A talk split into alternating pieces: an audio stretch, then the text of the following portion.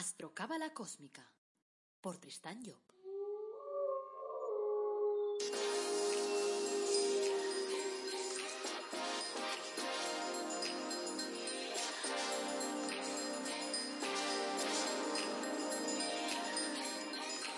Astrocábala Cósmica, episodio 157. Te brindo una calurosa bienvenida a Astrocábala Cósmica, el programa en el que hablamos de reflexiones cósmicas, de astrología cabalística y de cábala y lo hacemos de forma amena, que lo puedas entender y que lo puedas aplicar todos los días en tu vida.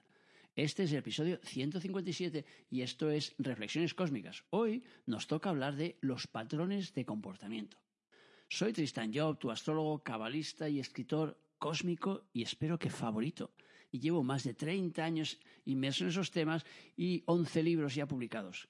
Antes de arrancar el tema de hoy, como siempre, recordarte que te puedo hacer una consulta de tu carta astral y te ayudaré a ver la vida de otra forma, a conocerte mejor y a saber cuáles son tus herramientas. Y además lo haré todo en positivo, porque no sé actuar en negativo, no me funciona.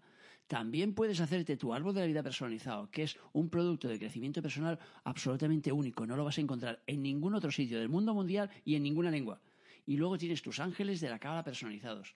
Además, también he preparado un curso completísimo de astrología cabalística que te ayudará a poder realizar tu carta astral, a poderte comprender mejor, a poder utilizar tú mismo las herramientas. Y además voy a estar ahí para ayudarte porque durante dos meses vas a tener allí una consultoría allí gratuita. Una vez por semana contestaré preguntas para que aclararte dudas en todo lo que necesites. Por lo tanto, echar un ojo si quieres en tristanyo.com barra astrocurso y verás cómo te gusta. Y ahora vamos ya con el tema de hoy. Hoy vamos a hablar de patrones de comportamiento. Nosotros, si nos fijamos en la mayoría de los países, yo creo que la mayoría de los países debe ser igual, no conozco la legislatura de los países, pero por lo menos aquí en España tenemos una ley de herencia que dice que a los hijos pues les toca la legítima, que lo llaman la legítima. Es decir, una parte del patrimonio, si yo generara, por ejemplo, patrimonio, pues una parte de mi patrimonio le tocaría de forma obligatoria a mis hijos, que es lo que llaman la legítima. Y ahí yo lo tomo como punto de arranque de esos patrones de, comportamiento. ¿Qué son los patrones de comportamiento? Son los patrones que nosotros heredamos de nuestros padres. Ahora, los heredamos primero de forma automática. Es decir, no los heredamos nosotros queriendo heredarlos, sino que hay un automatismo en nosotros que nos transmite aquello. No entendamos que el automatismo significa que nosotros no tengamos nada que ver en la película, significa simplemente que no somos conscientes de la, de la película. Es decir, no sabemos lo que heredamos. Pero lo que sí tenemos que tener claro es que cuando nosotros venimos a la vida, nosotros venimos con un plan, y nosotros, como hijos, somos los que buscamos a nuestros padres. No son nuestros padres los que nos eligen. Nosotros elegimos a nuestros padres. Ellos lo único que eligen, en la mayoría de las, de las ocasiones, es tener un hijo. Es decir, que venga un alma y ellos poderles dar salida. Eso lo eligen los padres. A veces conscientemente y otras veces inconscientemente les viene así de, de rebote y ellos dicen, yo no quería. En realidad sí querías. Lo que pasa es que no eres consciente que querías. Pero eso es otra historia. Entonces, nosotros elegimos a nuestros padres. Desde esa base, cuando nosotros heredamos un patrón, heredamos ese patrón porque nosotros hemos venido con ese paquete de trabajo a realizar. Es decir, hemos venido a esos padres para que nos dieran ese patrón heredado para nosotros poderlo trabajar. Por lo tanto, no es algo que nos venga impuesto de ninguna parte. ¿Nos viene automático? Sí. ¿Nos viene de forma inconsciente? Sí, porque todavía no tenemos el nivel de conciencia para entender las cosas. Pero no es algo que sea aleatorio. Y digo, mira, qué mala suerte, oye, a mí me ha tocado ahí, mi padre era un rígido y me ha tocado ahí el patrón, el patrón del rígido. No, no es automático, no es porque sí, sino que la cuestión tiene un sentido. Entonces, lo primero de todo que tenemos que hacer que es buscar los patrones que nosotros tenemos de nuestros padres. Ese es el primer trabajo a realizar. Y a veces no es un trabajo fácil, porque intentamos escaparnos de esos patrones. Y entonces, claro, eh, ejemplo práctico. Me acuerdo una, una clienta que vino a verme hace unos años para explicarme que eh, estaba muy enfadada porque a sus hijos eh, o a uno de sus hijos lo habían detenido en un supermercado y se lo habían llevado a la comisaría y le habían llevado a la comisaría diciéndole que había robado en el supermercado. Y ella no entendía nada. Dice, pero si yo le he dado todo a mi hijo, ¿qué necesidad tenía de robar? Y entonces me explicó su película. Y me dijo que ella, claro, eh, de, pequeña, cuando estaba ahí con sus padres y tal, a ella le, le, habían dado mucha responsabilidad, demasiada responsabilidad. Ella había tenido que cargar casi más con sus padres que sus padres con ella. Y eso entonces le había sobrecargado mucho y le había generado entonces una historia, digamos que entre comillas, negativa. Ella no aceptaba el hecho de que le hubieran dado tanta responsabilidad. El resultado de esto, ¿cuál fue? Que ella cuando tuvo sus hijos, les descargó totalmente de responsabilidad. Es decir, iban a lo que se llama a su puñetera bola, que decimos aquí. Es decir, los niños hacían lo que les daba la real gana porque ella no les colocaba ningún tipo de norma, porque le parecía que colocarle normas a sus hijos era darles la responsabilidad que a ella le habían dado. Y entonces, claro, ella no se dado cuenta de la jugada que estaba viviendo. Y no se dado cuenta de por qué vivía aquella jugada. Pero bueno, vamos al caso. Resulta que esta mujer un día, pues su marido se le mata en una escalada. Por lo tanto, el hecho de que se muriera el marido, ¿qué es lo que generó en ella? Entre otras cosas, responsabilidad. Una absoluta responsabilidad. Tuvo que cargar con toda la responsabilidad de sus hijos por el hecho de que su marido ya no estuviera. Claro, ella no fue consciente de eso y siguió con su película, con la película de llevar el patrón contrario a sus hijos. Entonces yo voy a salvar a mis hijos de la responsabilidad que a mí me enchufaron mis padres. Y entonces para salvarlos, pues no les pongo absolutamente ninguna norma. El resultado de poner cero normas fue que a su hijo lo detuvieron en el supermercado robando. Y claro, cuando ella me decía es que no lo entiendo, digo, yo sí, Digo, claro, tú piensas que las normas, ¿qué son en la vida las normas? Las normas son reglas de comportamiento que tú le pones a un individuo. Es decir, son como las paredes que tú estás colocando en tu habitación. Tú colocas unas paredes determinadas para sentirte a salvo. Esas normas hacen que la persona sepa en qué ámbito tiene que moverse en la vida. Si tú a unas criaturas no le das ninguna norma, ¿qué sucederá? Que esa criatura tiene forzosamente que buscar dónde está el límite, porque tú no le has puesto límites. Entonces, ¿cómo hace para buscar el límite? Cada uno a su aire. En este caso, por ejemplo, este hijo para buscar el límite se fue a un supermercado y robó, nada, una chorrada, yo que sé, un pan bimbo, no sé, una chorrada de esas. Pero lo suficiente, porque muchas veces cuando robas algo y tal, y te, y te, cogen, simplemente te lo hacen soltar y te dicen, venga, lárgate a tu casa y no vuelvas. No, en este caso llamaron a la policía, le hicieron ir a la comisaría, con lo cual le hicieron patente el hecho de que ella no estaba entonces haciendo aquello. Y claro, cuando yo le hice ver aquello, se quedó mirando a la ventana como diciendo, me tiró por la ventana, dice, Dios mío, Dios mío, Dios mío. He estado luchando toda la vida para no darle normas a mis hijos, para que fueran más libres de lo que yo fui, y lo que he hecho ha sido lo contrario. Claro, porque esos patrones que sus hijos tenían que heredar de ella, que ella había heredado de sus padres, eran patrones necesarios. Los patrones siempre lo son. Los patrones nos traen una lección en la vida. Por lo tanto, no es algo que nosotros nos podamos saltar a la torera. Yo un día, por ejemplo, estaba, estaba a la hora de comer, estábamos en la mesa y veo a mi hijo que dice, no, yo no quiero ese tenedor, ese vaso, me parece que era un vaso. No me gusta ese vaso, mamá, a mí ponme el otro vaso que ese vaso no me gusta, yo no quiero beber con ese vaso. Y cuando vi esto, me quedé mirando y me dio como un latigazo megacósmico de patrones y dije, espérate un momento. Digo, mi padre era un maniático. Yo soy un maniático. Mi hijo es un maniático. Dios mío, Dios mío. ¿Cómo hago para que deje de ser un maniático mi hijo? Pues dije, tengo que mover dentro de mí las, las estructuras fijas que yo tengo para que él mueva sus estructuras fijas. Entonces, ¿qué es lo que hice? Decreté a partir de aquel día que el sitio que teníamos asignado en la mesa éramos cuatro, teníamos cada un sitio, una mesa en la que teníamos cuatro sitios y cada uno sentábamos siempre en el mismo sitio que suele ser, yo creo que más o menos lo normal en las familias. Pues decreté a partir de ese mismo día, hablé con mi mujer y le dije, chica, digo, tenemos que cambiar aquí el orden. Me dice, estoy de acuerdo.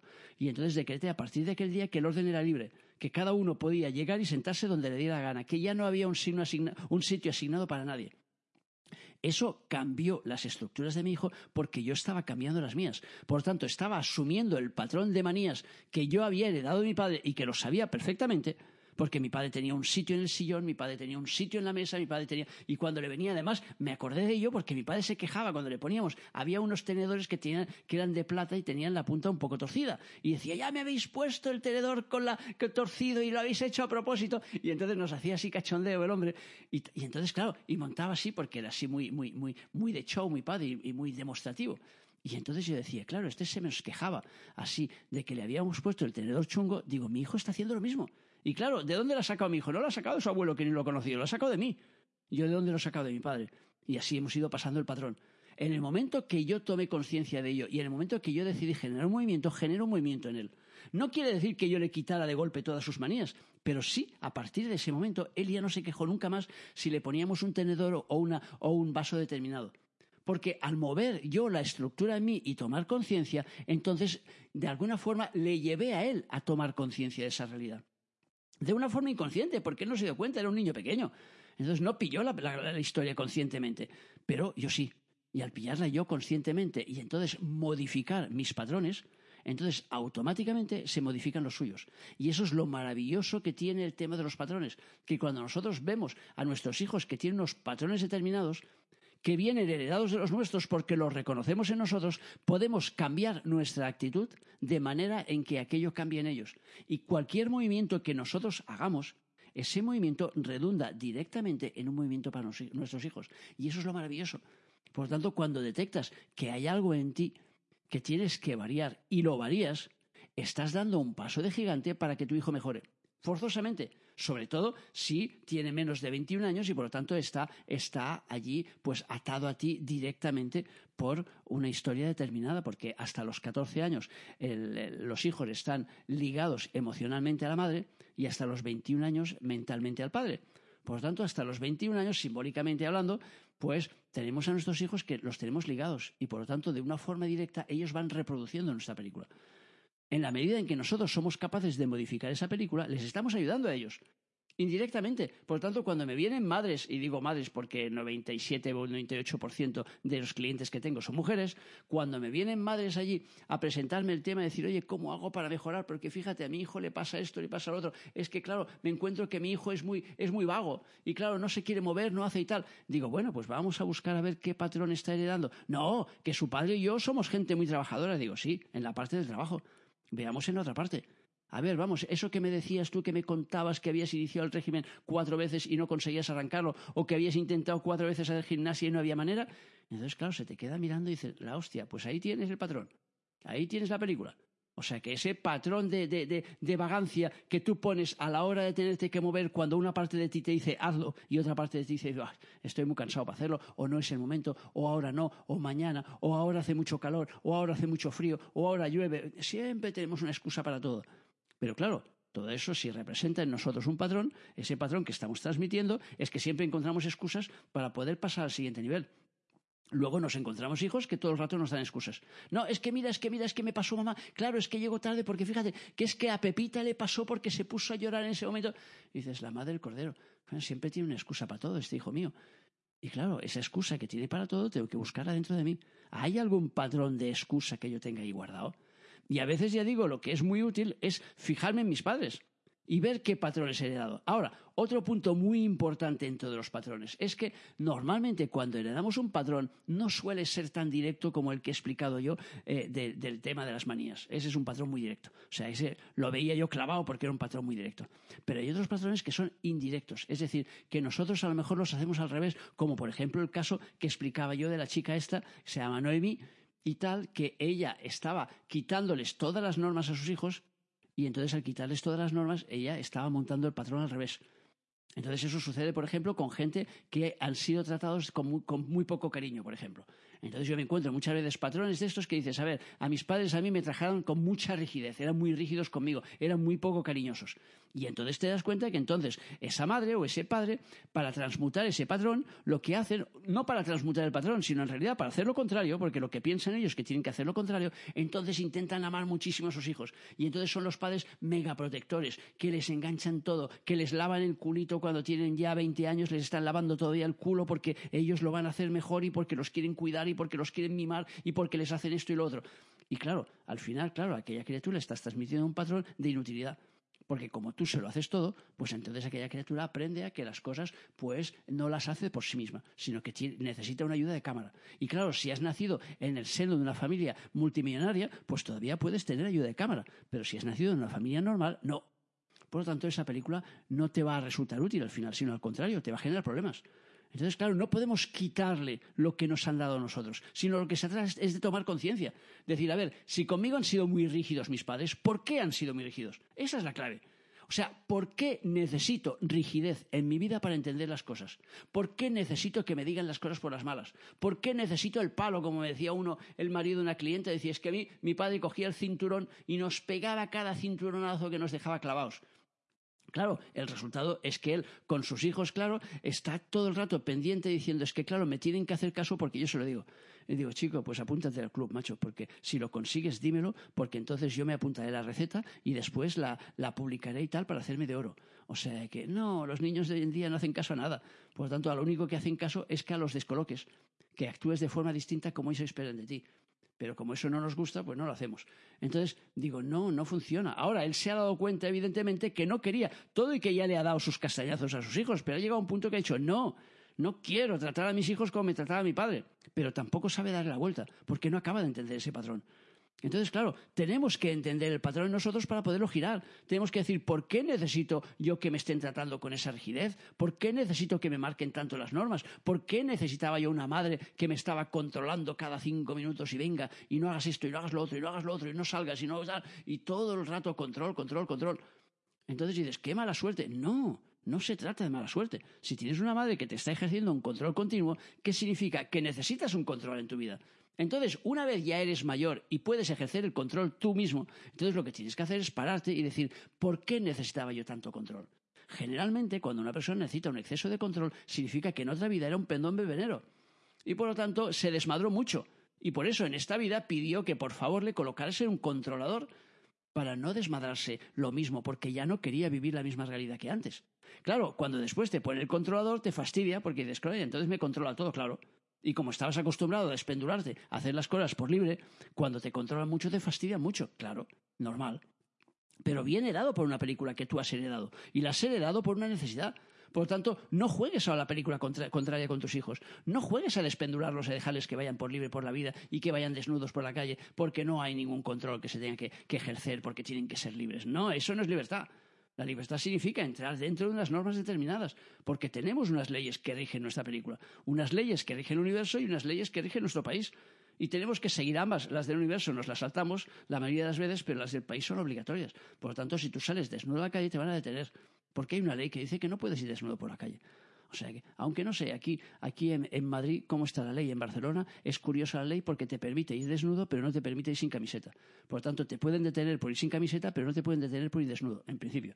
Salvo que luego alteres el orden público y entonces te detienen por, por alterar el orden público, pero no por ir desnudo, porque hay una ordenanza del ayuntamiento que permite que vayas desnudo. Son esas cosas, esas incongruencias raras. Pero bueno, eso simplemente es un detalle. Entonces, eh, lo principal, ¿qué es? Lo principal es que tengo que detectar cuáles son los patrones que yo he dado a mis padres. Y después, una vez detectados, tengo que tomar conciencia de ellos y transmutarlos en mí, no eliminarlos automáticamente de mis hijos a base de hacer lo contrario, porque no vale para nada eso, porque lo único que hago es quitarles algo que necesitan. Entonces, no, no puedo eliminar todo lo que a mí me han transmitido, sino lo que puedo hacer es transmutar lo que no me gusta. Y evidentemente hay patrones buenos, porque nosotros no heredamos solo patrones malos, también heredamos patrones muy buenos. Por lo tanto, los patrones buenos los desarrollamos a tope, los patrones malos, entre comillas lo de malos, tratamos de eliminarlos a base de tomar conciencia, no a base de cargármelos por, por, por artículo 33 conmigo han sido poco cariñosos, ahora seré máximamente cariñoso. Claro, está bien que seas cariñosa, pero que entiendas por qué no lo fueron contigo. Porque necesitamos unas normas. Entonces, claro, si tú necesitas unas normas, tus hijos probablemente necesiten también las mismas normas. Entonces, no se las quites, no les elimines la película. Ahora, eso no significa que les trates con extrema rigidez. Les puedes tratar con el máximo amor posible, pero marcando la película y diciendo, eh, esto es así, las normas en mi casa son estas. Yo me acuerdo una vez que vino mi sobrina que le puse ahí un pollo, un pollo a comer en la mesa y dice, esto, esto no me gusta, mi madre no me lo hace. Y me la quedé mirando y digo, no te preocupes, que en cuanto venga tu madre, inmediatamente le doy la receta para que ella te lo pueda hacer. No, no, no, no, Tristán, no hace falta, no, no, no, ya me lo como, no hace falta. Joder, sí, se lo he comido rápido. Pero claro, todas las criaturas que han venido a mi casa, y han pasado unas cuantas, todas las de la familia, todos siempre han comido lo que yo he puesto en el plato. En su casa harían lo que les diera la gana. Cuando venían a mi casa, lo que ponían en el plato. Ahora, eso sí, yo en eso, en ese sentido, en el comer y en el dormir, todos los niños han pasado por el tubo en mi casa. Todos se reían luego mis hermanos, porque si yo decía que a las 10 se iban a la cama, a las 10 se iban a la cama. Y entonces luego a veces lo hablamos y mis sobrinos se ríen porque saben que era así. Ahora, después, a la hora de jugar, a la hora de salir, a la hora de ir en bicicleta, yo era el primero. Yo era el que más hacía el animal, yo era el que les explicaba los cuentos. O sea, quiero decir que la otra parte estaba. Estaba la otra parte de mí que les daba aquello, pero después la parte de las normas es decir, estás aquí en mi casa, todos comemos lo mismo. Te gusta bien, no te gusta mala suerte, pero lo vas a comer. Porque así es como me enseñaron a mí y así me transmitieron a mí la película. O sea, que tienes un plato en la mesa y mis padres además, que eran unos cachondos, decían, no te preocupes, que no tiene, no te gusta cariño las lentejas, no hay ningún problema, no te preocupes, las guardamos. Entonces cogían el plato de lentejas, lo metían en la nevera y entonces cuando llegaba después la tarde y tal y tenía yo ganas de merendar, decían, me sacaban el plato de lentejas. Hoy no es que no me gusta, no hay ningún problema, cariño, no te preocupes. Entonces luego cuando llegaba la noche me sacaban el plato de lentejas. Y claro, llegaba un momento que me comía aquel maldito plato de lentejas A la fuerza me tenía que comer el plato porque no había nada más. Ahora, claro, era una época, aquella en la que yo era pequeño, que no era de ahora que claro, dices, no te comes las lentejas, pero el niño se va después directamente a la nevera o se va, o se va al armario y saca las patatas, los ganchitos, los chuches, las porquerías y todo lo que pille y, y come todo lo que dé la gana, con lo cual, ¿para qué se va a comer después las lentejas? Ni para Dios. O sea que esa es la película que vivimos ahora, que claro, es una película distinta y por eso tenemos que adaptarnos a una realidad distinta y hacer las cosas de una forma distinta. Antes funcionaba diferente, entonces te ponían el plato en la nevera y no había, no había más historia. Tú te acababas comiendo aquel plato por artículo 33. Ahora ese artículo 33 lo han quitado de, de la lista de los artículos y hay que inventarse artículos nuevos para poder llegar a aquello. Pero bueno, en concreto, los patrones lo que tienen que llevarnos es a que tomemos conciencia de una realidad y que después intentemos transmutar lo que no nos gustan. No que intentemos hacer lo contrario que los han hecho a nosotros, porque haciendo lo contrario pensamos que entonces no les vamos a hacer el daño que a nosotros nos han causado. Porque el daño que nos hayan causado es, forma parte de nuestra realidad. No, no tenemos que traspasar ese daño. Pero el patrón que se generó con esa película, ese patrón lo tenemos que analizar, lo tenemos que tomar conciencia y tenemos que permutarlo. Ese es el juego.